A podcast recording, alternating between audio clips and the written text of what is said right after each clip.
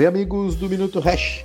Ontem, dia 29 de agosto, foi dia de pump no preço do Bitcoin, com a vitória da gestora de criptoativos Grayscale sobre a SEC, o regulador americano equivalente à nossa CVM. É claro que o buraco é bem mais embaixo, mas hoje o meu objetivo é resumir o entendimento dessa novela no nosso curto programa. A Grayscale opera algo similar à Hash Invest e por diversas vezes ela pediu para converter os seus bitcoins sob gestão em um ETF spot. O que, que significa isso? Seria uh, um fundo de índice que é negociado similar a uma ação que representa o preço do Bitcoin. Tá? É, diversas foram as negativas do regulador e sempre com uma argumentação muito frágil. A SEC nunca foi clara ao uh, especificar os motivos do não, com algo muito próximo a dizer: não vai virar um ETF spot porque eu não quero. Pois bem, a gestora resolveu judicializar a questão e ontem o juiz deu ganho de causa para Grayscale, com direito a duríssimas críticas contra o corrupto burocrata que atualmente pilota o regulador americano. De acordo com o juiz, não faz o menor sentido a mesma SEC que liberou ETFs de futuros de Bitcoin não liberar os ETFs spot.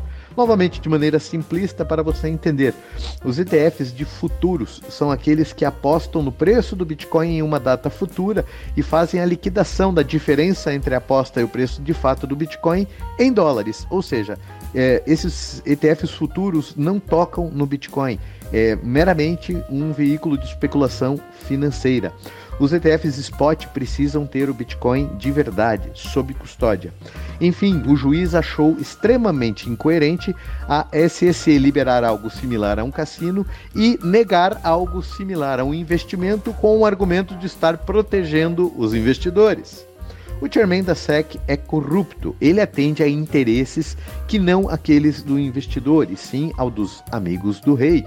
E os processos que a SEC perdeu agora para o Ripple, parcialmente, e agora para Grayscale estão escancarando esta verdade.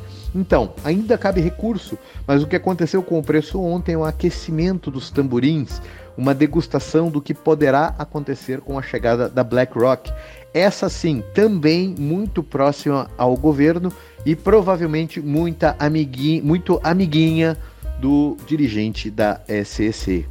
Enfim, Bitcoin ainda está fora de moda, de volta, né? Ainda fora de moda nesse mercado do urso e os mercados ilíquidos.